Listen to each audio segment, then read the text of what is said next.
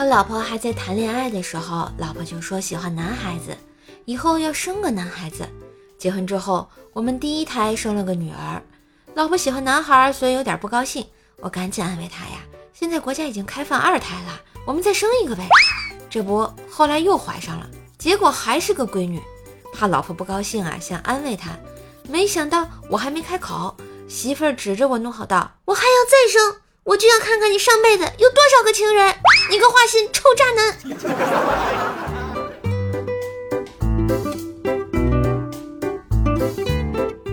昨天晚上啊，老婆出去打麻将了，她妹妹突然给我发消息说：“姐夫，素给我打电话，就说让我去你家里吃饭。”我知道啊，这是他脱身的一贯伎俩，以前也经常是这样，于是果断拨了过去。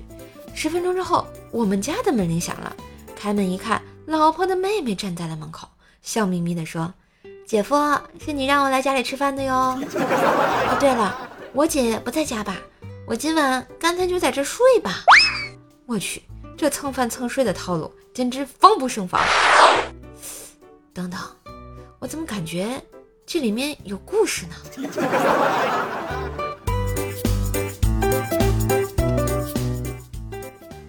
晚上值夜班，女同事非要和我下象棋，她哪会下象棋啊？耐不住他馋，只得拿出了棋盘摆好棋子。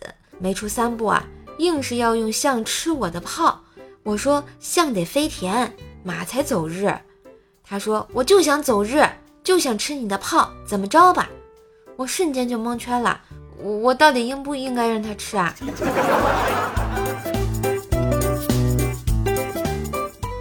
嘿，今日份段子就播到这里啦！我是段子搬运工瘦瘦呀。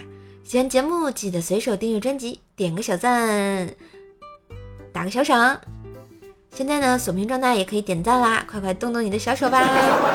点击瘦头像进入主页，新的段子专辑《奏奈讲笑话》每天持续更新中，也别忘了一起订阅一下哟！感谢大家支持，我们明天见喽！